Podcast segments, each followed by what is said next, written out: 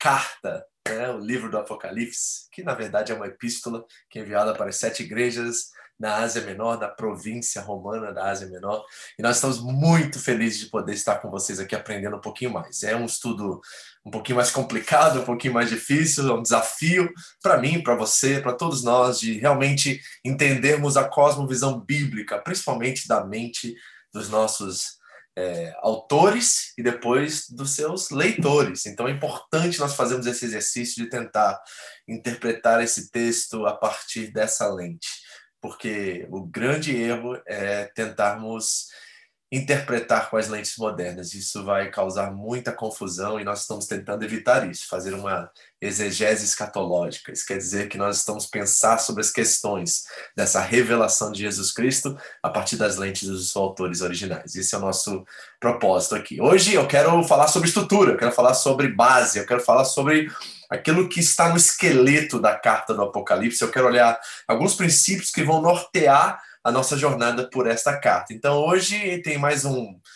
um gostinho teológico, de estrutural, assim, da carta em si, para que a partir da semana que vem, eu creio, né, a não ser que Deus apronte alguma coisa conosco aí, nós iniciaremos a leitura do texto, a explicação do texto, introduzimos a carta e começamos a pensar com a mente dos nossos queridos irmãos lá atrás. Amém? Então, bem-vindo. Eu quero começar orando e já vamos partir para o nosso esboço, nosso estudo de hoje. Aprendemos um pouquinho. Como sempre, você está aberto para abrir seu microfone e falar comigo aí, você que está aqui comigo no Zoom.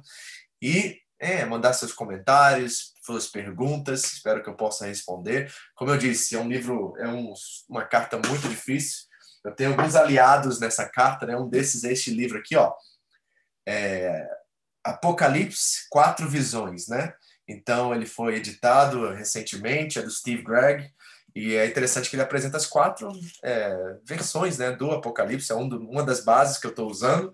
E tem um livro extraordinário que eu comecei é, a ler exatamente hoje, para esse estudo que nós estamos fazendo aqui, que eu vou apresentar para vocês também, só para que vocês possam entender da onde que eu estou extraindo todos esses conceitos. É claro que um dos maiores aliados que eu tenho, né, que eu gosto muito de usar, é o Bible Project, que é um canal no YouTube e também um, um ministério lá em Portland, até onde a Carol está lá vivendo, que é extraordinário e ele traz muito dessa visão bíblica e principalmente ao falar do Apocalipse, ele traz muito conceitos acerca da literatura apocalíptica, que é um gênero literário muito particular de uma época específica da humanidade. É dentro daquele período inter testamentário entre o Antigo e o Novo Testamento que essa literatura surgiu. Então, uma literatura própria, muito particular a um, a um momento da história, e nós que estamos agora no século XXI não temos muita ideia disso e precisamos realmente de historiadores e pessoas que entendem do assunto para nos ajudar. O outro livro que eu estou lendo, não sei se vai dar para ver aqui, né? Deixa eu ver. Uh, aqui, ó. Esse aqui do Michael Gorman, que é Lendo o Apocalipse de forma responsável. Esse livro é extraordinário, gente. É um livro assim que tem falado muito comigo, me ajudado muito a entender também os nossos tempos. E entendendo a nossa questão cívica, principalmente a responsabilidade cívica de cada cristão dentro dos governos ao qual nós nos submetemos nos nossos dias, e vendo a leitura dos leitores originais e como eles se submeteram ao Império Romano também, e qual, quais são as propostas deles eh, de obediência, de submissão ou não. Então, eles estavam lidando com o Império opressor. E nós temos nossos próprios cultos, nossas próprias. É, percepções acerca de como aqui no Japão é o governo japonês, nos Estados Unidos é o americano, o brasileiro é o brasileiro que também tem uma um verniz muito católico, né, é, cristão sobre isso, que causa certos problemas civis e governamentais também, né? Vem essa camada meio camuflada de religião com política, isso complica muito. E o Michael Gorman tem me ajudado muito a pensar sobre esses aspectos, né? De como a religião e a, o governo, a questão civil, e porque o livro do Apocalipse é um livro extremamente político, no sentido de ser uma resposta contra o Império Romano daquela época, e como aqueles cristãos que estavam passando por perseguições e tudo mais, deveriam viver em resposta a essas verdades, olhando isso de forma cósmica, né? olhando isso pela, pelas lentes do Eterno, e como o Eterno está né, em, em trabalhando, está intervindo na história deles e trazendo esperança e trazendo um ar, um frescor para eles diante de tanta perseguição, tribulação que eles estão experimentando. Então, o Apocalipse tem muito pouco a ver com o fim dos tempos, nesse sentido. Muito pouco a ver, na verdade, com arrebatamento. A palavra arrebatamento não aparece no Apocalipse. Que é outra palavra que muitos acreditam que aparece no Apocalipse, mas não aparece, é a palavra anticristo. Não existe a palavra anticristo no, no Apocalipse, nem arrebatamento e nenhuma dessas ideias que são muito modernas. Eu expliquei na última aula sobre essa questão do arrebatamento, como ela é do século XIX, mais ou menos, de uma visão muito dispensacionalista, né? E eu vi que os pais da igreja não acreditavam nisso. Essa palavra nem existe no texto bíblico. A palavra parousia, que nós vimos semana passada, tem a ver muito mais com essa recepção desse rei que volta para assumir o seu posto, o seu lugar, e volta de uma vitória de guerra, e aí os seus súditos vão até a porta da cidade para recebê-lo. Então nós vimos todas essas ideias da presença real de Cristo entre nós. Então nós estamos falando de assuntos profundos, né? Difíceis, e por isso é, tento buscar o máximo de material que eu possa buscar. Eu quero recomendar para vocês aqui, eu vou colocar aqui no chat, o Bible Project. Nesse momento, eles não fizeram ainda o Apocalipse em português, mas tem lá em inglês. É, é um mistério tremendo que realmente tem uma visão muito holística das escrituras. Eles conseguem interpretar a Bíblia pela Bíblia e eles fazem isso de uma forma muito séria, muito didática também. Então eu quero recomendar para você o Bible Project, tá? Tem vários vários vídeos em português já. Eles têm um canal específico em português. Eu acho que está escrito até Bible Project português, se você olhar no, no, no Face, no, no YouTube, perdão. Tá? Então, eu quero que você fique ligado nesses materiais que nós estamos estudando aí. E se você quiser dicas e outras coisas para você pensar comigo Apocalipse, nós vamos fazer isso, tá? Então, não sei quanto tempo eu vou demorar aqui hoje, eu vou tentar ser breve. Não quero, é muito maçante esse, esse primeira base de estudo aqui, né? Então eu não quero também jogar um monte de informação em cima de vocês e a gente ficar assim, sabe, para onde que a gente vai? Eu não quero ter essa experiência. Então eu vou devagarzinho, vamos trabalhando aqui, vou respondendo perguntas talvez que vocês possam ter e nós vamos trabalhando essa, essa carta. Vamos olhar as estruturas nessa, nessa noite. Amém? Vamos orar? Pai querido, obrigado, Senhor, por esse privilégio de estarmos reunidos como igreja para estudar a tua palavra, Deus. E desejamos ser, sim, coerentes esse é o meu desejo maior, Deus, que eu possa permitir que o texto fale por si próprio, que eu possa fazer com que a história bíblica seja a minha narrativa e não as lentes modernas e não as minhas percepções e achismos. Então me ajuda, por favor, nessa noite, Senhor, de alguma forma é, entender toda essa dinâmica, todo esse enredo que o Apocalipse é parte dessa história e poder aplicar isso e trazer a esperança, a coragem, tudo isso que esses irmãos experimentar através desse texto para nós nos nossos dias também. Fale conosco, em nome de Jesus. Amém. Vamos lá, turminha. Está aqui o nosso esboço dessa noite. Como sempre, tá? Pode mandar pergunta, interromper aí se você quiser. Eu estou aqui para tentar conversar com você, ajudar você e pensar junto. Tem coisa que eu ainda não sei, gente. Tem coisa aqui que é difícil. Eu estou tentando é, entender ainda, estou trabalhando né, em minha mente, tentando sempre olhar isso com uma com generosidade, né? Com, sabe, com humildade, na verdade, porque realmente textos difíceis como esses, nós temos que ter um pouco de humildade para reconhecer que nós não sabemos tudo, mas podemos ter uma base que irá nos ajudar em todas as coisas. Então, nós vamos falar sobre perspectiva hoje, tá? Bom, deixa eu colocar aqui. Olha o que disse D.K. Chesterton. Embora São João, o evangelista, viu muitos monstros estranhos em sua visão, ele está falando da, da, carta escrita, ele não viu tais criaturas tão esquisitas como alguns de seus comentaristas. Então, muitos dos intérpretes né, do, do texto do, do Apocalipse, na verdade, são mais estranhos e esquisitos do que o próprio João e os seus símbolos mitológicos, como assim dizendo, né? É, apocalípticos. Né? A palavra talvez real é apocalipse. Então, eu gostei desse comentário do Chesterton, revelando a dificuldade que é o, o apocalipse e também as viagens, né? As mentes férteis de muitos dos seus intérpretes e comentaristas. Então, começamos assim para que você entenda a dificuldade desse texto, desse livro, ok? Michael J. Gorman, um livro que eu ensino e mostrei para você, diz assim: o Apocalipse foi escrito para habilitar seus ouvintes a. E aqui ele já nos dá uma percepção de tempo, ou seja, o Apocalipse foi escrito sobre um povo, para um povo. E de tabela nós recebemos esses escritos, né, para que nós possamos também encontrar a mesma inspiração que eles encontraram.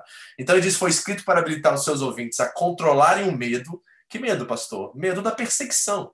O Império Romano opressor, eu creio, né? Isso sou eu nesse momento agora, posso mudar de ideia quanto a isso, mas acredito que o Apocalipse foi escrito antes do ano 70, antes da destruição do templo em Jerusalém, e nesse momento Nero era o imperador e Nero teve um bom tempo de perseguição sobre os cristãos daquela época, e ele era cruel, era um homem que incendiou Roma com corpos de cristãos, colocou eles em cruzes ao redor de Roma e iluminou Roma através de incendiar esses corpos. Era um homem cruel, um homem louco, na verdade, ele vai se suicidar, né? Ele é o que mata Pedro e mata Paulo, ele assassina, né? Ele condena esses, esses apóstolos. Então Nero provavelmente era esse. Muitos acreditam que era Domiciano, mas isso aí nós vamos trabalhar depois. Então, primeiro, controlarem o seu medo. Então, com certeza, os irmãos estão sofrendo as perseguições ali, né? a rejeição social por não aceitarem os deuses pagãos. É interessante, você não sabe disso, mas os cristãos foram os primeiros a serem chamados de ateus, porque eles não acreditavam nos deuses do panteão romano, que na verdade é, né, trazido do panteão grego. Então, eles eram os primeiros ateus e eles eram perseguidos por causa disso. Não participavam do contexto social, das práticas rituais, orgias sexuais, comidas nos templos, comida nos templos, bebi, bebedices e tudo mais. Então, era um povo realmente rejeitado, né, colocado de escanteio e eles sofriam com isso. E essa carta foi escrita para quê? Controlar o medo. Segundo, renovar o compromisso deles com Cristo, a aliança. A questão é de lealdade. O livro do Apocalipse fala muito sobre a lealdade ao cordeiro e a lealdade à besta. Então, a pergunta que vai surgir durante a nossa leitura e durante a nossa é, nosso enfrentamento com esse texto é: nós fazemos parte do povo da besta ou fazemos parte do povo do cordeiro? Esta é a pergunta que vai nortear toda a carta, né? Então, renovar o seu compromisso com o Cordeiro, que foi morto por eles e trouxe vida, e vida após a vida, após a morte, e sustentarem também as suas convicções, a sua cosmovisão cristã dentro daquela sociedade, de uma cultura completamente oposta a eles. Eles precisavam permanecer em seus princípios. Né? Nós estamos lendo a primeira carta de Paulo aos Coríntios estamos vendo tanta tantas tensões com a cultura naquele momento. Né? Eles estão lutando com questões de carne sacrificadas aos ídolos, de cultos, adorações, né? a questão do governo em si. Então, era uma forma do Apocalipse trazer esperança e, no fundo, no fundo, dizer a eles o seguinte: não se preocupem, Deus continua no controle e ele irá colocar um ponto final nessa história. Aguardem, esperem com esperança. Talvez seria a, a frase que, que eles guardariam no coração ao lerem a carta do Apocalipse, ok? Bom, Michael também diz assim: como lemos, ensinamos e pregamos o Apocalipse, pode ter um impacto poderoso sobre o próprio bem-estar emocional espiritual e ainda físico das pessoas. Portanto, interpretar o livro é uma responsabilidade séria e sagrada e não deve ser levada levemente. Além disso, embora a Escritura seja uma palavra viva de Deus que pode trazer uma nova mensagem para as pessoas na mudança de contexto, com relação ao Apocalipse, deve ser amplamente afirmado que algumas leituras não são apenas inferiores às outras. Elas são, de fato, não cristãs e insalubres, ou seja, não saudáveis. Né? Então, estamos vendo que é um desafio tremendo e, ao mesmo tempo, necessita de uma responsabilidade do seu intérprete. Por quê? Porque nós temos visto o Apocalipse ser usado de formas é, esquisitas, é, mirabolantes, isso tem causado muito problema na história da igreja, na história do cristianismo em si. Muitas pessoas né, profetizaram que o fim dos tempos chegaria em vários momentos da história. Muitos venderam negócios. A igreja em Tessalônica está experimentando uma certa ideia de que Cristo já havia voltado, eles tinham perdido o ônibus. Vamos dizer assim, né? perderam a viagem. E eles estão ali desesperados, e Paulo está escrevendo, trazendo e renovando a esperança deles acerca de que o tempo de Cristo não havia chegado ainda, e que eles deveriam permanecer em seus postos, é, não no espírito de urgência, sim, mas que eles deveriam viver suas vidas de forma, de forma responsável.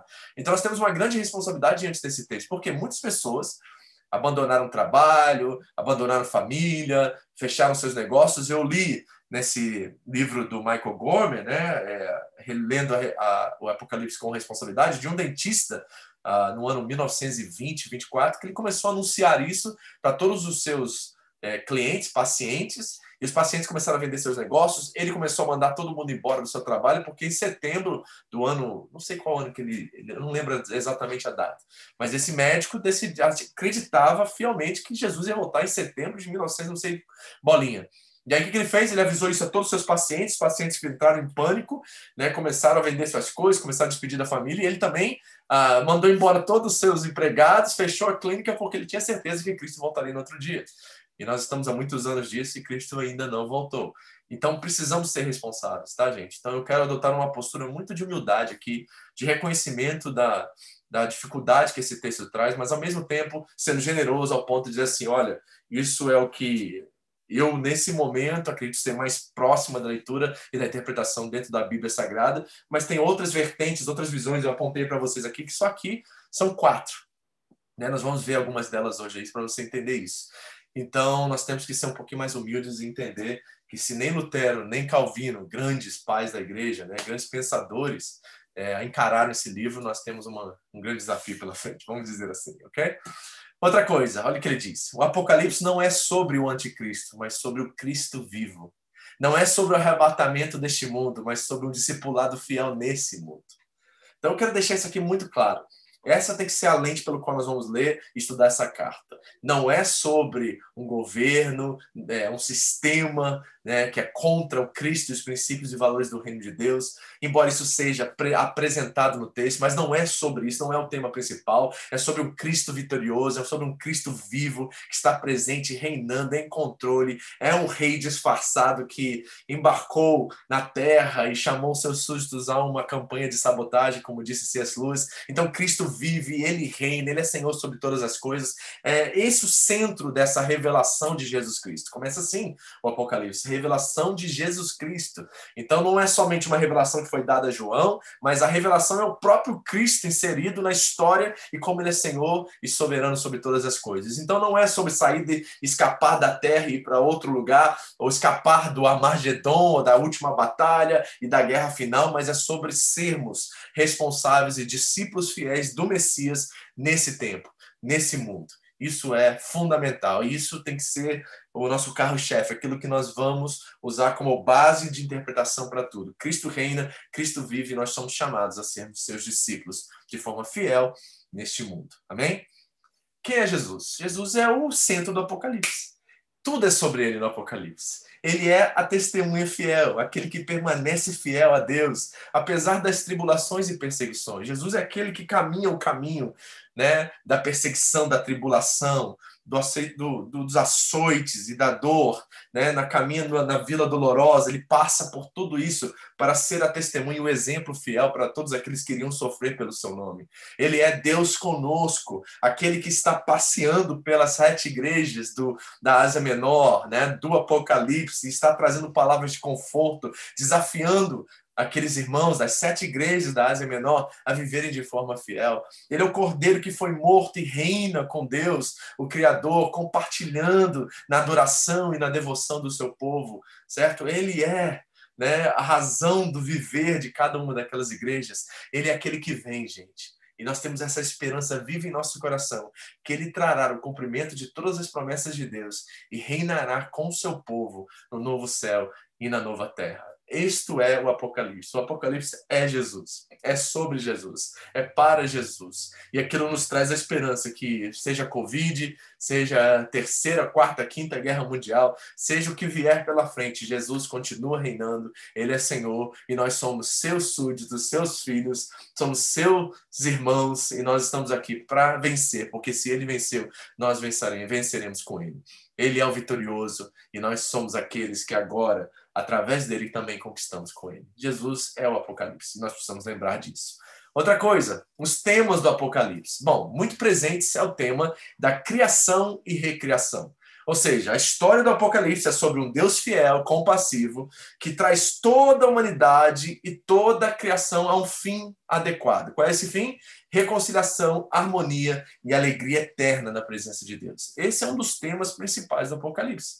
É uma história contada e recontada sete vezes, certo? De formas diferentes, apontando para Cristo como Senhor, o Cordeiro que morreu e ressuscitou. Isso é sua grande vitória. E agora ele concede essa mesma vitória e faz reconciliação entre Deus e os homens, traz amor, harmonia total entre todos os povos da terra, sendo de qualquer raça, etnia.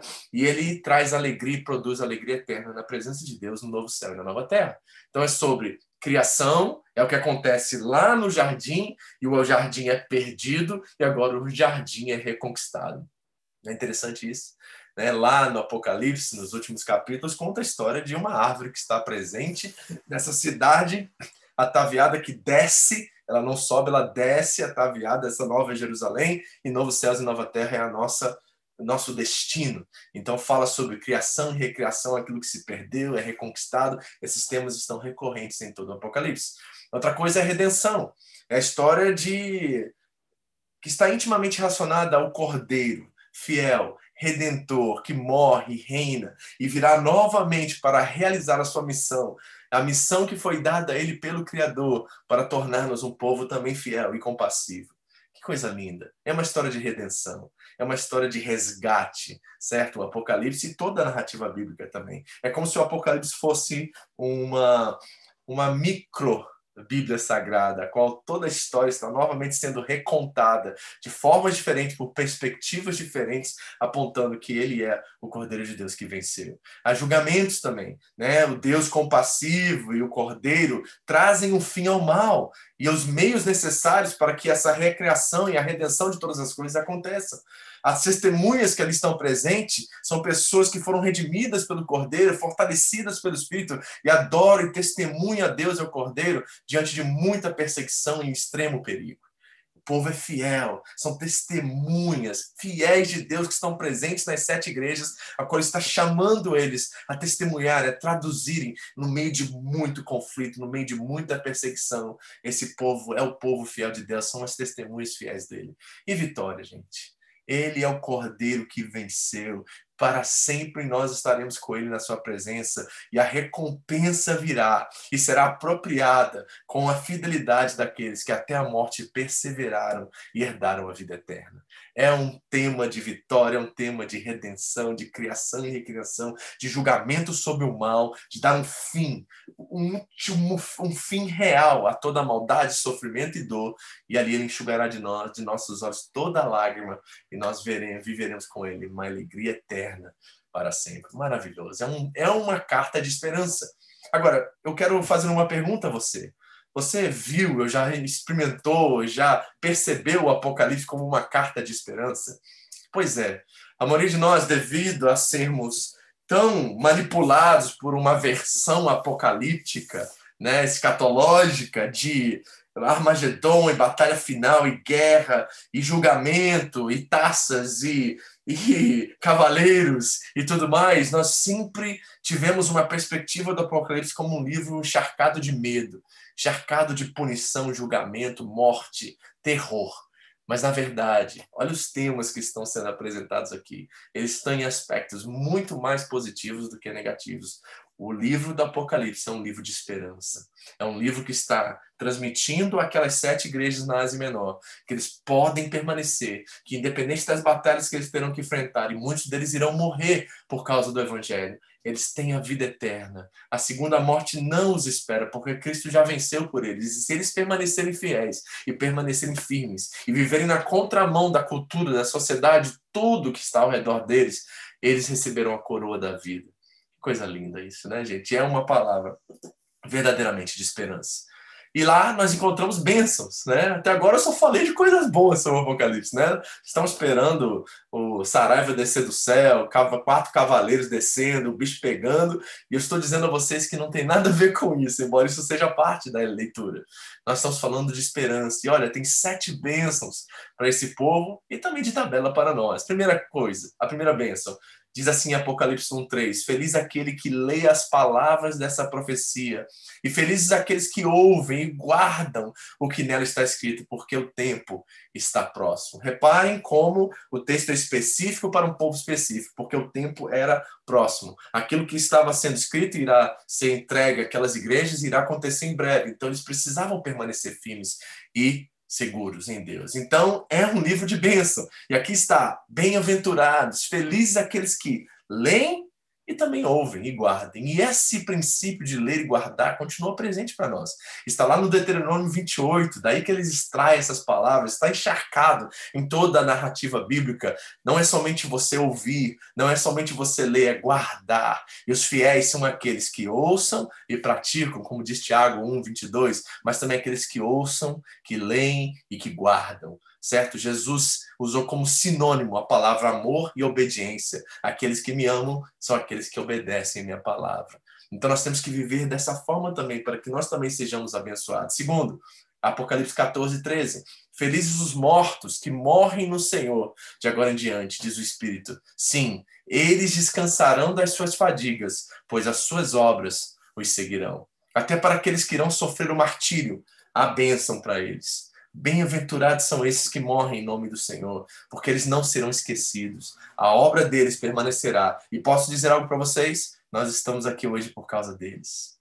Diz, tem uma frase na, na igreja antiga, na igreja primitiva, que é o sangue dos mártires que gerou a igreja. É o sangue dos mártires que manteve a fé viva né, no tempos antigos e mantém a nossa fé viva. Por causa desses que deram a sua vida, o evangelho chegou até nós. Terceira bênção, 16, 15. Eis que vem como ladrão. Olha o que ele diz: Feliz aquele. Esse, esse que vem como ladrão é parábola de Jesus para universalmente, não só para os seus discípulos naquela época. Sim, era direto para eles, mas também tem aplicações diretas para nós, porque nós não estamos ainda né, no, no, no, no, tempo da vinda de Cristo. Ele pode voltar a qualquer segundo, a qualquer momento. Então, esses alertas que ele coloca nos evangelhos são para nós também. Então, ele diz: olha, ele está chegando como ladrão. É a mesma parábola que ele usa nos seus dizeres. E diz: Feliz aquele que permanece vigilante e conserva consigo as suas vestes e as vestes têm a ver com santidade, tem a ver com se manter puro diante das, uh, dos avanços da cultura, da sociedade, diante das propostas, das seduções e atrações que o mundo lhes dá. Então, que eles permaneçam conservados, puros, inegociáveis em seus princípios e valores, para que não andem nu e não seja vista a sua vergonha. Que eles não se oferecem certo? Como objetos de uso de outras pessoas, que eles permaneçam com seus princípios inabaláveis, inatacáveis. Que assim seja. Essa promessa é para nós também. Quarta, 19, 9. Escreva: Felizes os convidados para o banquete do casamento do Cordeiro. E acrescentou: Essas palavras são verdadeiras de Deus. Você tem um banquete esperando você na eternidade. Quando céus e terra se unirem, essas duas dimensões se tornarem uma só. Nós vamos celebrar a melhor Páscoa, o melhor banquete que nós jamais celebramos, as bodas do Cordeiro. Essa promessa é para eles, essa promessa é para mim. 26. Felizes e santos os que participam da primeira ressurreição. A segunda morte não tem poder sobre eles, serão sacerdotes de Deus e de Cristo e reinarão com ele durante mil anos certo? Nós vamos entrar na questão do milênio, do mil anos, o que, que significa, mas aqui é uma promessa de que nós somos sacerdotes. Lá em Apocalipse 5 diz que Deus estabeleceu um reino de sacerdotes e reis. Nós somos esse povo. Essa é a bênção que Deus nos concedeu.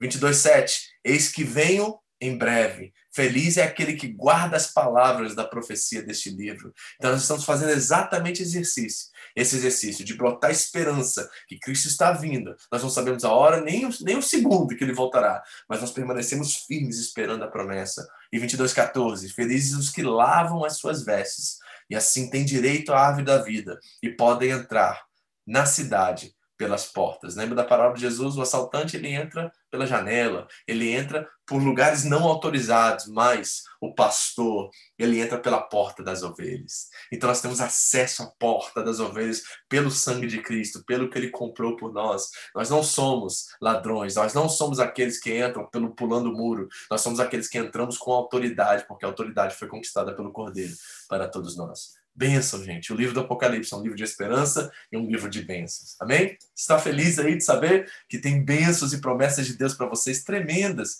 a qual você precisa e deve é, se alegrar por isso e celebrar isso, porque Ele tem grandes coisas preparadas para você. Eu creio nisso, eu creio nisso. Bom, e o livro em si, o título do livro? O que quer dizer a palavra Apocalipse? Bom, a palavra significa descobrir. É como se algo estivesse encoberto aqui e nós removemos o véu tiramos aquilo que estava encobrindo e não deixando nos ver. É como se você estivesse vendo uma silhueta numa janela através de uma cortina e você descobre, você abre a cortina e de repente você vê claramente o que está por detrás da cortina. Você consegue ver a foto nítida em 3D naquilo que está acontecendo. É revelar. É por isso que no inglês o livro se chama Revelation, se chama revelação, né? Não é interessante isso? É revelação porque é de fato uma profecia a carta do Apocalipse, certo? É Apocalipse em português, que vem direto do grego, e Revelation em inglês, né? Olha o que diz Richard Horsley. Longe de procurar o fim do mundo, eles, escritores apocalípticos judaicos, estavam procurando o fim do império. E longe de viver sob a sombra de uma dissolução cósmica antecipada, eles procuraram a renovação da terra, em que uma vida societal humana poderia ser renovado. Reparem como os intérpretes e escritores judaicos tinham os pés, os pés plantados na terra, vivendo de forma responsável, tentando enxergar todas as coisas pelas lentes do eterno, pela providência do eterno, sabendo que Deus estava com eles no meio de todo aquele caos, no meio de tudo aquilo. Eles não esperavam uma guerra final que destruiria o mundo. Eles não esperavam pelo fim do mundo, eles esperavam e, e desejavam que o Redentor, que o Senhor intervisse em suas histórias e mudassem as questões do seu dia a dia. A esperança deles estava em novos céus e nova terra, nessa dimensão onde todas as coisas irão ser novamente colocadas em seus lugares, em seus devidos lugares. Eles esperavam nessa esperança. Essa é aquela visão e aquele panorama bíblico que eu dei para vocês algumas semanas atrás no nosso culto de domingo. Aquela perspectiva e cosmovisão dos escritores apocalípticos judaicos, né? De esse céu e terra se unirem, se tornarem um. Não dois períodos separados e opostos, mas períodos que estão acontecendo simultaneamente e esperando. A esperança está nessa redenção, onde todas as coisas serão colocadas em seus devidos lugares. Apocalipse é a revelação, descortinar dessas realidades, né? Olhando pela lente da eternidade aquilo que está acontecendo no aqui e agora e vivendo de forma responsável. Michael Warman diz assim: a literatura apocalíptica permite essa esperança e resistência, revelando a verdade sobre realidades presentes e invisíveis, como Deus, céu e inferno, e sobre realidades futuras desconhecidas, como julgamento e salvação. Um apocalipse pode, portanto, ser uma revelação vertical ou espacial sobre o presente, ou pode ser uma revelação horizontal ou temporal sobre o futuro. Às vezes, como no caso do livro, um apocalipse é ambos. Então essas coisas estão muito presentes é vivermos de forma responsável que agora, entendendo que por detrás de tudo isso tem um Deus que já venceu, que já é vitorioso, e isso produz esperança para que possamos agora traduzi-lo, para que possamos transmiti-lo da forma que realmente ele é, levando o máximo de pessoas a conhecerem essa realidade, que Deus é por nós, que se ele é por nós, quem será contra nós? Que ele que deu até o seu próprio filho, que nem o seu próprio filho poupou, mas antes o entregou por todos nós e de graça, não nos dará também com ele todas as demais coisas? Paulo está sempre apontando para essa realidade cósmica, que embora nós estamos aqui vivendo de forma responsável, Deus está presente e ele colocará todas as coisas nos seus devidos lugares. O tempo virá onde julgamento e salvação serão realmente concretos, realizados mas nós precisamos viver com os pés no chão aqui agora, esperando essa salvação, antes do que nunca. Amém? E o texto é cheio de símbolos. A literatura apocalíptica é representada por simbologia. E aqui nós vemos, eu não vou entrar muito nisso, né? depois eu posso te mandar o esboço, mas aqui vemos que até as cores têm representações. Por exemplo, o branco fala sobre todas as vezes que o branco aparece no Apocalipse, ele fala sobre vitória, ressurreição, pureza, céu, divindade. Está aqui os textos que você pode conferir depois. O vermelho fala sobre sangue, o roxo sobre império, maldade, decadência, verde, morte, ouro, riqueza, incorruptível, né? divindade, tanto falsa como verdadeira. O preto fala sobre desastres, morte, nós temos os cavalos né, do Apocalipse e tudo mais. Então, até há simbolismo até nas cores, queridos. Olha só que coisa sensacional e extraordinária, né? Até nas cores nós vemos um certo simbolismo. Isso é algo realmente tremendo, não é? Deixa eu parar aqui um minutinho só para ver se vocês estão aí. Tem um, um... Amém. Isso aí, Emily. Isso ficou Apocalipse e Esperança. Estou checando o chat aqui. Se você quiser fazer uma pergunta, mandar algum comentário agora. Então, estamos vendo aqui um pouco do simbolismo. Não vou entrar muito nisso. Se quiser essa informação, eu mando para você depois. E também a questão dos números, né? Por exemplo, o número mil é um número grande com simbolismo e seus múltiplos também têm simbolismos. Né? Nós temos 144 mil, nós temos 7 mil mortos em um terremoto, nós temos o reinado de Cristo por mil anos. Vários números representam outras realidades mais profundas. O número 3 fala sobre divindade falsa ou verdadeira. O 12 né, fala da completitude do povo de Deus e os seus múltiplos. O 7 fala sobre perfeição. O 4, universalidade. Três anos e meio a tempo limitado. Tem vários simbolismos, simbolismos até nas cores e também nos números. É algo realmente assim extraordinário o Apocalipse, certo? Então não vou entrar também muito nisso. Se você quiser essa informação, vai ter o esboço prontinho. Eu vou mandar esse PDF para você se você quiser. Ok? Agora vamos às quatro vertentes mais populares e mais conhecidas. E eu vou apresentar para você a minha, que é a quinta, que eu vou sugerir aqui para vocês, diante do que eu tenho estudado, tenho lido e tenho reparado, que realmente engloba um pouquinho, um pouquinho de cada uma dessas visões, mas eu acredito ser uma leitura mais bíblica, mais permitindo com que a Bíblia interprete a Bíblia. Mas deixa eu apresentar para vocês as outras vertentes. Primeiro é a vertente histórica. É a abordagem pentecostal mais clássica que nós vemos nos nossos livros, nos nossos dias hoje, né? O que, que é isso? É um registro pré-escrito do curso da história, do tempo do autor até o último dia. Então, o que, que os historiadores que adotam a vertente histórica afirmam? Que desde o primeiro dia em que João, ou essa figura chamada João, nós não sabemos se era de fato João o apóstolo, se era alguém que usou o nome de João para escrever o Apocalipse. Nós temos partes do Apocalipse que sabemos que não foi João o apóstolo que escreveu, então poderia ter sido um profeta naquela época, uma pessoa muito próxima dos apóstolos, dos discípulos que escreveu o Apocalipse, mas também muitos acreditam que foi de fato o apóstolo João. Mas os historiadores históricos acreditam que desde o anúncio do Apocalipse, da revelação que João recebeu, até os nossos, até o último dia, nós temos uma um acontecimento progressista da revelação que vai se revelando nesses últimos anos, mil anos, dois mil anos no nosso caso, certo? Então os históricos acreditam que é uma revelação progressista, que a maioria das profecias apocalípticas tem um cumprimento contínuo por toda a história. É assim que eles enxergam o Apocalipse. Então, coisas, ainda muitas coisas estão a acontecer, né? nem todas aconteceram, coisas são para o nosso tempo, coisas para tempos futuros, e elas estão se realizando de forma progressista pelo todo o livro, certo? Muitos dos reformadores, por exemplo, adotaram essa linha histórica. Outra linha é a linha preterista, certo? O que, que eles acreditam? Eles acreditam que as profecias do Apocalipse tanto Daniel como Ezequiel, Zacarias e dos evangelhos aconteceram no passado, não muito tempo após serem escritas pelos seus autores. Então, para um preterista, nós temos parciais e completos.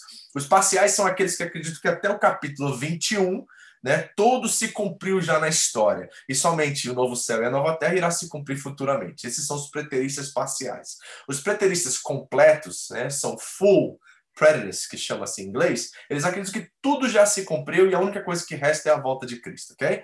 Então, esses são os preteristas, certo? Eles acreditam assim. A outra linha a linha futurista. Essa abordagem afirma que a maioria das profecias do Apocalipse ainda não foram cumpridas e esperam por um cumprimento futuro certo? Então eles acreditam, isso é muito da vertente neopentecostal e pentecostal dos nossos dias, que até o capítulo 4, né, as coisas se cumpriram na história, mas depois do, até o capítulo 4, a igreja será arrebatada no capítulo 4, e aí o bicho vai pegar, o mundo vai explodir, as coisas vão se derreter aqui embaixo, e a igreja vai subir, estar com Cristo por um tempo e descer para reinar com ele por mil anos.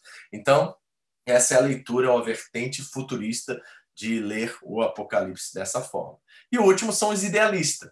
Essa abordagem não tenta descobrir cumprimento de nada, nenhuma profecia, nem nada dentro é, do, do Apocalipse, certo? Ela aborda o manuscrito como um drama, com realidades transcendentes e espirituais a guerra entre Cristo e Satanás, entre os santos e o sistema e o poder mundano do império naquela época, o anticristo Jesus, a vindicação celestial dos mártires, a vitória final de Cristo e outras coisas de forma espiritual, transcendente, como se fosse um drama acontecendo de forma espiritual, certo? É totalmente espiritual, não tem nada físico acontecendo, são só representações e expressões de vários eventos históricos e épocas, em vez de um tempo específico, certo? Então elas são aplicáveis dessa forma pelos idealistas a crentes de qualquer época da história do cristianismo, da cristandade, até que Cristo volte a segunda vez. Então você pode usar isso de forma recorrente espiritual, porque ela não está atrelada especificamente a uma época ou um tempo. Então aqui são as quatro vertentes, né? Vou repetir: histórica, preterista, histórica, progressista, preterista, passado, certo? Futurista, futuro ainda não se realizou, idealista, espiritual. Tá vendo aqui? É assim que a maioria dos intérpretes interpretam a Bíblia Sagrada, dentro dessas quatro lentes, ok? Eu quero sugerir uma quinta. Eu quero sugerir uma exegese escatológica que traz um pouquinho de cada uma dessas vertentes, mas que afirma uma postura. Essa essa palavra não é não foi cunhada por mim, tá? Tem vários pensadores que já estão tentando trabalhar o Apocalipse através dessa vertente dessas lentes, né? De fazermos um estudo mais bíblico, mais é, bíblico no sentido de deixar com que a Bíblia interprete a Bíblia. Ou seja, deixa eu ler para você o que está escrito aqui, porque eu coloquei isso em palavras para que você possa entender o que eu estou dizendo. Esta abordagem, a exegese escatológica, entende que a revelação de Jesus Cristo ao autor João está fundamentada em todo o enredo e narrativa bíblica, encharcada pelas profecias escatológicas dos profetas, especialmente Daniel, Ezequiel e Zacarias, representada pelos temas e designs de narrativas bíblicas e revelada pela verdade que Cristo, o Cordeiro Pascal, venceu através da sua morte e ressurreição. O Apocalipse, então, é comunicado através de imagens simbólicas e números.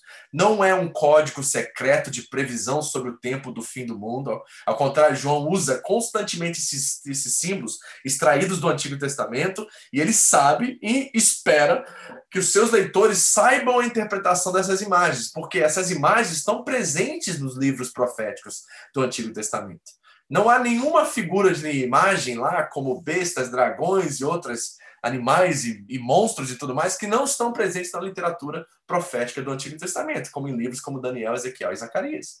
Então, eu acredito que nós precisamos interpretar o Apocalipse pela Bíblia, pelos profetas, e aí encontrarmos realmente o que João estava tentando transmitir para os seus leitores, que conheciam a narrativa bíblica e o enredo bíblico e as histórias dos profetas que traziam a esperança a Israel de renovação, de restauração de todas as coisas. Então estava muito inserido na mente judaica do primeiro século essas imagens e essas verdades escatológicas, e João está simplesmente representando isso através de imagens, símbolos e números, a qual eles conseguiam decodificar, vamos colocar assim. Então, eu acredito, essa é a base da exegese escatológica, que a interpretação e significado precisa estar ancorada no tempo e contexto histórico de João.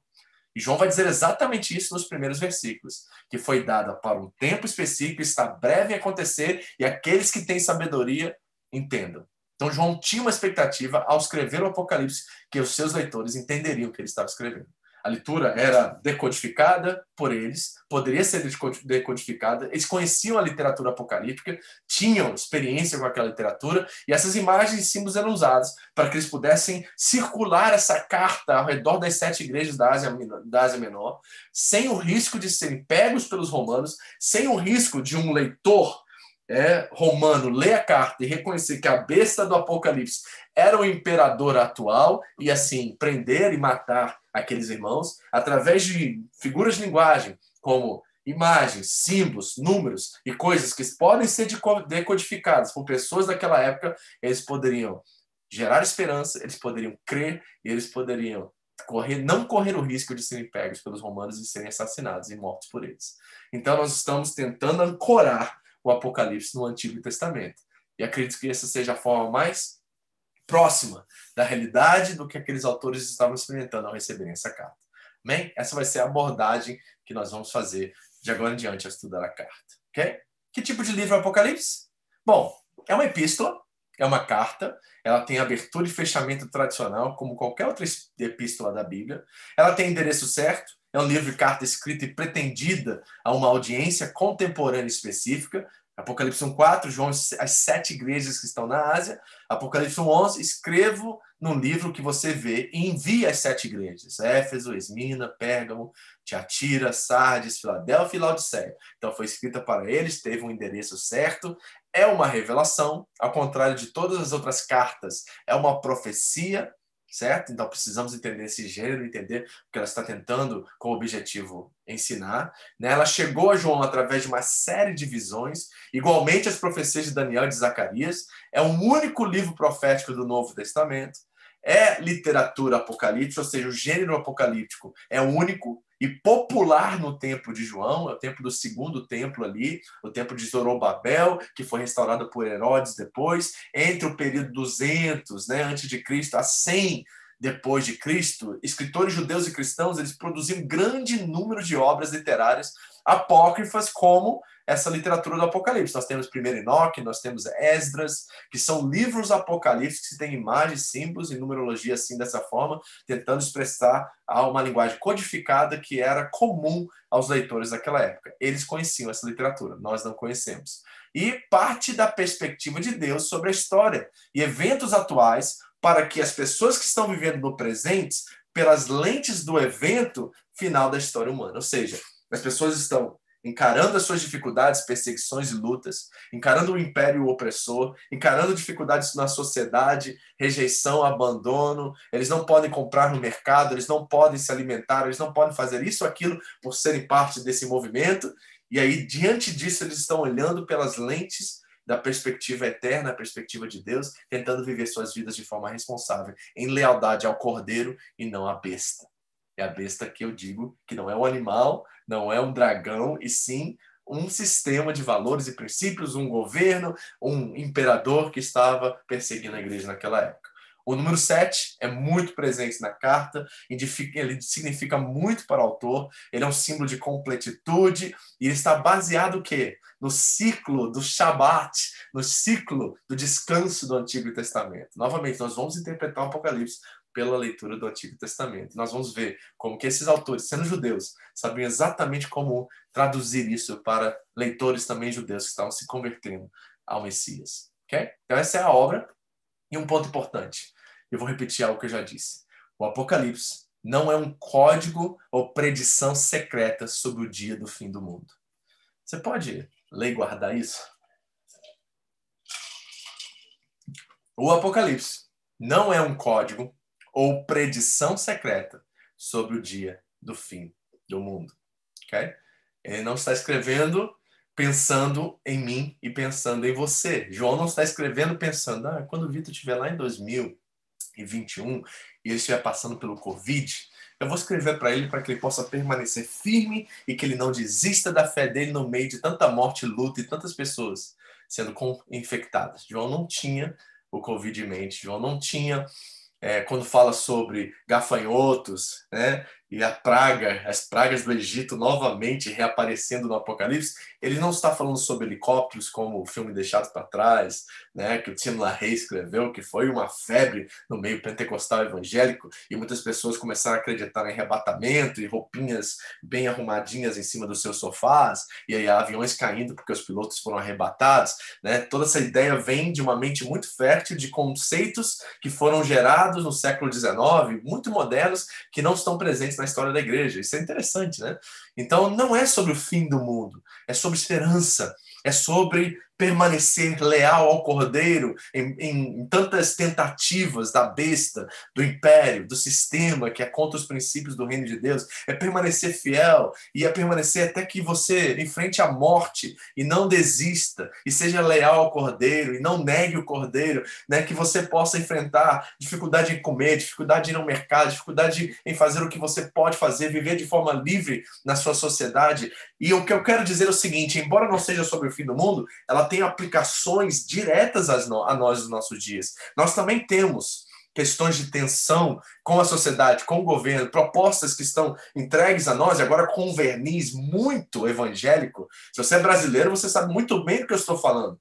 Parte da campanha presidencial do nosso atual presidente, Jair Bolsonaro, estava muito baseado em versículos bíblicos. Tinha um verniz muito claro, né, bíblico, evangélico sobre tudo aquilo. Embora nós sabemos muito bem que Jair Messias Bolsonaro não tem nada de evangélico e nada de católico, certo? Mas ele usava muito bem dessas premissas evangélicas, religiosas, cristãs, para bancar sua campanha atrair muitos evangélicos, e muitos dos seus votos foram baseados nessas propostas e nessas ideias que ele era um crente, ou que ele era alguém cristão, alguém com os mesmos valores e princípios. E isso pode ser um verniz, isso pode ser um algo camuflado para que nós possamos prestar lealdade cívica ao governo, a uma noção de Messias e Salvador, e nos esquecemos dos nossos princípios e valores que estão aliados e são leais ao Cordeiro de Deus que tira o pecado do mundo, ao Cordeiro que venceu. Então nós precisamos saber como né, navegar no meio de todo essa mistura política, religiosa que nós estamos enfrentando nos nossos dias. O Trump fez a mesma coisa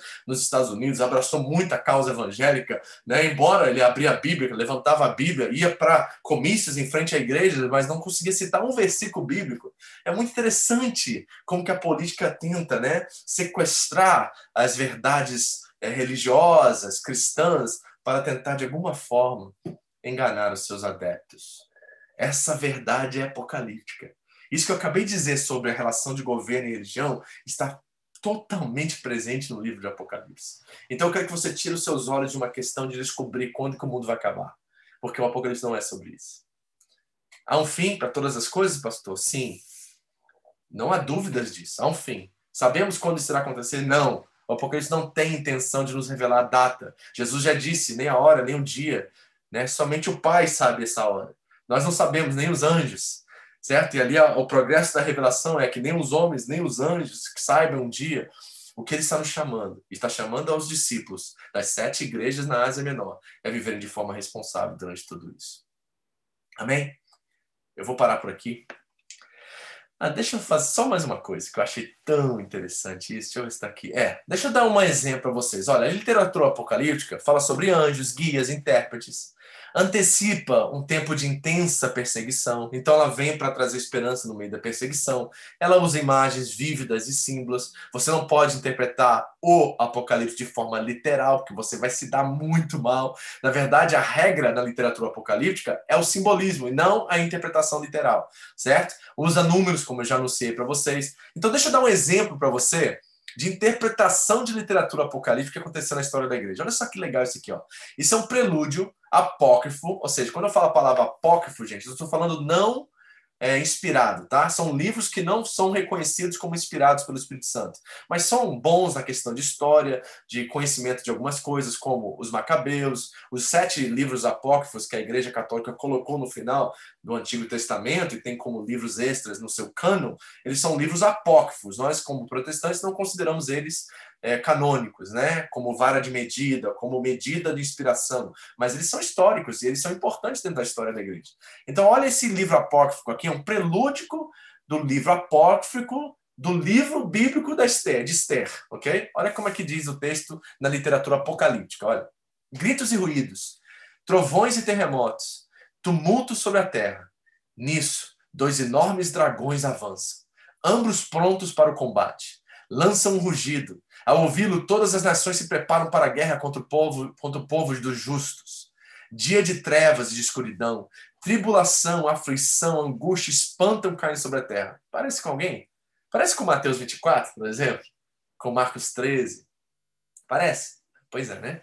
Assustado de terror diante dos males que o esperam, todo povo justo se prepara para morrer e invoca a Deus. Então, de seu grito, como de uma pequena fonte, nasce um grande rio, águas cauda, caudalosas. A luz se levanta como o sol. Os humildes são exaltados e devoram os poderosos. Olha a linguagem apocalíptica. Está reparando as lingu... ah, a simbologia representada aqui? Muito próxima daquilo que Jesus vai dizer em Mateus 24. Vamos à interpretação? Olha a interpretação do texto por um pseudo Mardoqueu. Mardoqueu era o tio de Esther na história do, do livro bíblico, né? Então aqui tem um Mardoqueu fictício, pseudo Mardoqueu, que vai agora interpretar para nós, dentro da história da igreja, nesses livros apócrifos, o que esse texto que eu acabei de ler quer dizer. Olha, lembro de, lembro de um sonho que eu tive a esse respeito. Nada foi omitido. A pequena fonte tornada um rio, a luz, o sol e a massa da água. Olha o que ele diz. O rio é Esther, que o rei tomou por esposa e a quem tornou rainha.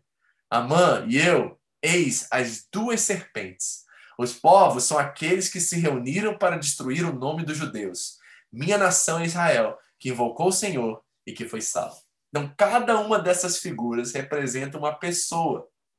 E é exatamente assim que João escreve Apocalipse. Cada uma dessas linguagens, cada uma dessas imagens representa uma pessoa, certo? O rio Esther, Amã as duas serpentes e Mardoqueu são as duas serpentes. Os povos são aqueles que são chamados para destruir o nome dos judeus e a nação Israel. Olha que legal. É maravilhoso isso, né? Quando você descobre o sentido. Pena que João não colocou um código para a gente, ou os discípulos né, do primeiro século não deixaram. Talvez deixaram a gente não encontrou, né? A gente não sabe, né, gente? Tá? E aqui está um pouquinho da datação do que eu acredito ser o livro. Ele pode ter sido datado em 70 de Cristo ou 96. Muitos ficam do lado 96 hoje, tá? A maioria dos historiadores acredita que foi escrito no ano 96. Na verdade, eu acredito que foi escrito antes por causa da destruição do templo de Israel, né, de Jerusalém, que foi um, um, um momento assim. É como se. Deixa eu dar um exemplo para vocês, para vocês entenderem por que, eu escolhi 70. É, você que viveu nos últimos 30, 40 anos, você que está aqui na Terra, você que está. É, nos últimos. Vamos botar assim, nos últimos 20 anos. É como se alguém vivesse nesses últimos 20 anos e nunca tivesse ouvido falar da, da queda das Torres Gêmeas em Nova York mais ou menos foi isso que aconteceu em Jerusalém durante a queda do templo né, de Zorobabel, de Herodes, durante aquela época. É como se você não tivesse, se estivesse alguma parte do mundo e, e não tivesse ouvido. E João não estava muito longe daquela realidade, ele estava em Patmos, né, exilado, certo? É, alguns dos discípulos ainda estavam vivos, né? alguns estavam em Jerusalém quando aquilo aconteceu e foram poupados. Então é como se as torres gêmeas que caíram em Nova York né, todo aquele acontecimento com tantos mil mortos e todo aquele mover global que, né, que apareceu em todas as notícias, em todos os lugares, é como se João não soubesse sobre a queda do templo. Porque é claro no texto do Apocalipse que ele acredita que o templo ainda continua de pé. Então, por isso que eu continuo com essa data aqui, 70, certo? E estou aberto para outras explicações sobre isso, ok? Eu coloquei aqui depois, você pode é, ver, não vou falar sobre isso agora, vamos parar aqui, mas eu coloquei aí as, os argumentos, porque eu acredito serem né, no ano 70 escrito, e coloquei também, aqui está uma foto só para você ter uma noção, de Domiciano, era o imperador no ano 81 até 96, quando muitos acreditam que a carta foi escrita. Essa é uma estátua dele do braço dele, que é encontrada ainda, né, guardada, reservada lá, acredito que em Roma ainda está lá essa estátua. E aqui estão os argumentos porque Domiciano talvez seja a melhor datação para o livro do Apocalipse. Isso eu mando para você, você pode dar uma olhada depois, tá? Então, o que, nós vimos hoje? Nós vimos o seguinte: primeiro, que o livro é baseado numa exegese escatológica, ou seja, eu quero que o texto seja interpretado, ancorado nas lentes contextuais e textuais da Bíblia Sagrada e do período a qual João escreveu a carta. Outra, nós cremos que o Apocalipse é um livro de esperança e não de morte, de fim do mundo. Nós não estamos tentando decifrar um código que irá nos revelar o fim do mundo e quando isso irá acontecer e o que irá acontecer. Não, o livro é trazer esperança para um povo perseguido que vai enfrentar muita perseguição, martírio e tudo mais. E precisamos basear nossa interpretação entendendo que a Bíblia interpreta a Bíblia. Amém, queridos? Bom, Vou parar aqui e vou abrir para vocês. Se alguém tem alguma coisa aí que interessou, eu queria ouvir vocês, cara. Será que é possível vocês, alguém chegar aí, bater um papo comigo aí?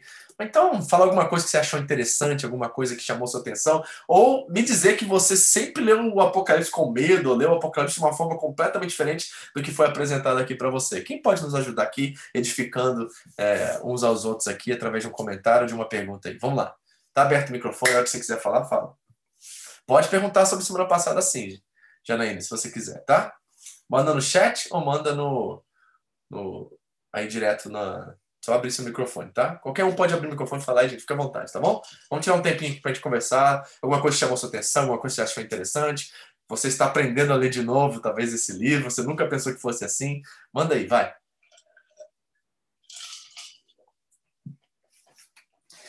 Primeira pergunta aqui. Quando falamos sobre Enoch e Elias, pastor acredita que estão num lugar físico espiritual, já que eles não passaram pela morte? E sobre Moisés e Elias? Tem aparecido na transfiguração de Jesus. É, a gente só tem algumas percepções sobre a vida após a vida, após a morte, tá?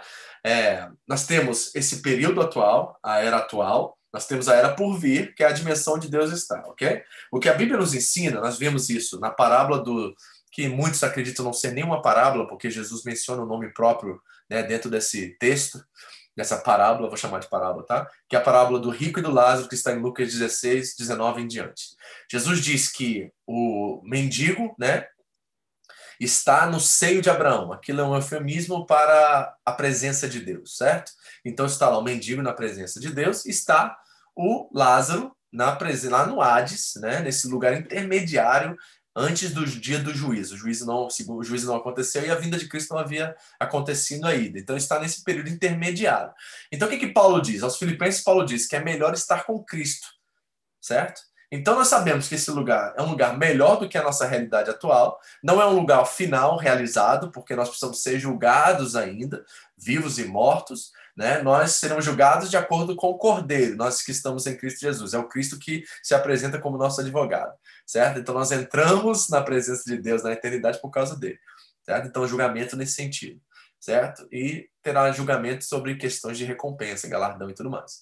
Então tem um período intermediário que os que creem em Cristo estão com ele. Nós não temos ideia do que esse lugar realmente é, como ele, os detalhes desse lugar. A Bíblia não fala sobre isso. Muitos autores escreveram sobre o assunto de forma fix, fictícia, né, com ficção. Por exemplo, eu recomendei para você semana passada o livro do C.S. Lewis, O Grande Abismo. É uma, uma leitura assim sensacional. Eu recomendo a todo mundo. Eu já li umas duas vezes, quero ler de novo, porque é sensacional, é maravilhoso e traz muita esperança para nós e divertido para caramba também, tá? Então eu recomendo você ler isso. Mas o fato é que a Bíblia não nos dá detalhes nem dessa questão do inferno, que não é a palavra inferno, não está na Bíblia, é Hades ou Guerrena. Jesus usa lugares físicos para descrever essa realidade. Ele fala sobre escuridão e largo de fogo. Então, são linguagem metafórica que não nos dá muito detalhes físicos ou, é, sei lá, palpáveis assim do que essa realidade realmente significa. Mas nós sabemos que estar com Cristo é melhor e aqueles que não estão com Cristo estão no Hades, estão nesse tormento, né, esperando o julgamento final. Okay? E aí, turma? Quem tem um comentário aí para falar? Entra aí com a gente, bate um papo, vai.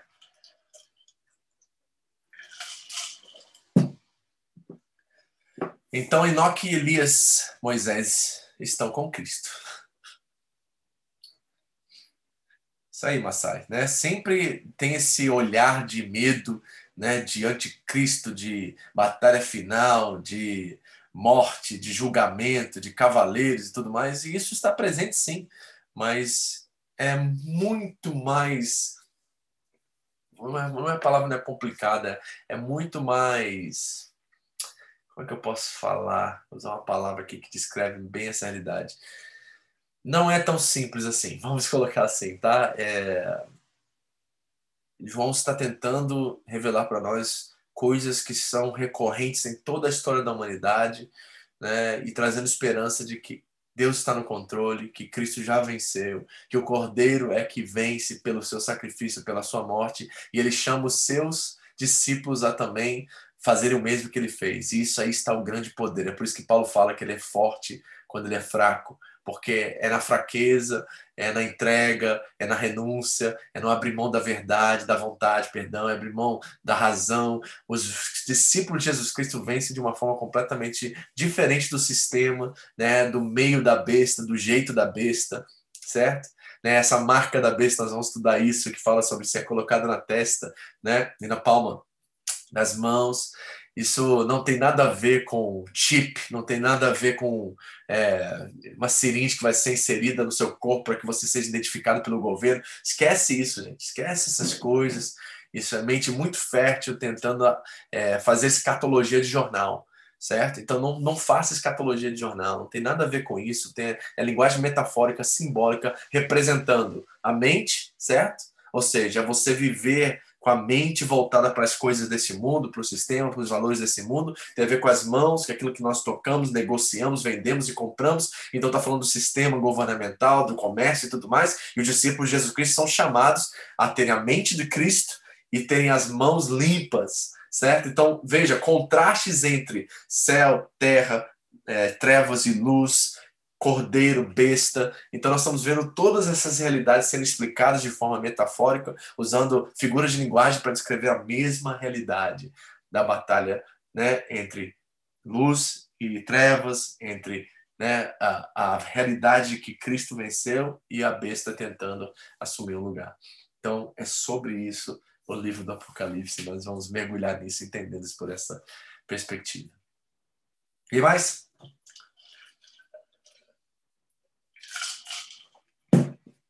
Pastor, e eu continuo acreditando em arrebatamento. Deus te abençoe, continue acreditando em arrebatamento.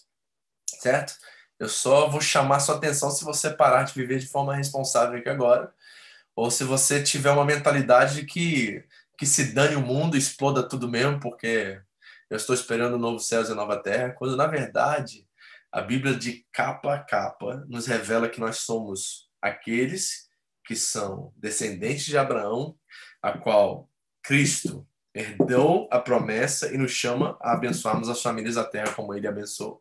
Então nós temos um chamado responsável de abençoar as famílias da terra, de sermos luz, né, para o mundo, de salgar a terra. Então jamais é uma proposta de que se danem, de indiferença, de omissão diante de uma responsabilidade de promover a paz, de sermos pacificadores, misericordiosos. As bem-aventuranças de Mateus 5 são as evidências dos discípulos são as pessoas que fazem parte do reino. Então, esses são chamados para inter, interferir, são chamados para pacificar, são chamados para estarem no mundo, mas não serem no mundo. Então, a proposta do evangelho, a proposta da, do reino de Deus é uma proposta profética, é uma proposta de inserir, de mudar, de transformar e não esperar Cristo vir e, e destruir o mundo, ou serem arrebatados de forma irresponsável para que o mundo exploda e eles possam voltar bonitinhos para um novo céu e nova terra. Não encontro isso nas escrituras sagradas. Isso faz parte muito de uma vertente muito comercial, tá, gente? Que vende bastante livro, muito conceito, muitos estudos, muita, muito seminário vendido. É muito comercial essa ideia. Livros e filmes sendo feitos. Quantos filmes deixados para trás você já viu? Pois é, tem uma indústria comercial por detrás disso que é muito lucrativa. E, e, na verdade, isso tem desviado totalmente o foco do que, na verdade, o Apocalipse representa. E nós precisamos voltar para interpretá-lo biblicamente. Amém? Ninguém, vocês são muito bons, sempre são muito quietinhos. Gosto disso. Ninguém quer falar? Ninguém fala, né? As perguntas, está aí. Alguma mais pergunta para a gente fechar aqui e voltar orando? Nós apresentamos a estrutura, tá? Eu vou estar tá vendo qual vai ser o nosso próximo passo. Talvez já entramos né, no, primeiro capítulo, estudamos o primeiro capítulo. Eu estou confiante até o capítulo 3, vamos estudar cada uma das igrejas, cada um das, das né, do que Jesus está dizendo a cada uma delas e vamos né, é, é, começar a pensar o Apocalipse melhor, ok? Deus abençoe, obrigado pelo carinho. Ok, vamos lá. Letícia, a pastora Vinda Jesus fala que será num piscar de olhos. Exatamente. Isso foi o apóstolo Paulo que disse isso. Né? Que num piscar de olhos nós seremos transformados e toda essa transformação de tudo acontece num evento só. Não são eventos diferentes, parciais. Tudo está acontecendo, o julgamento, a vinda de Cristo, tudo acontecerá de uma forma só, num evento só. É isso que eu vejo claramente nas Escrituras Sagradas. Não vemos dois eventos. Jesus vem, a igreja é arrebatada, espera um pouco, aí Jesus vem, julga os judeus, principalmente, né? tinha uma visão muito antissemítica dentro dessa proposta dispensacionalista.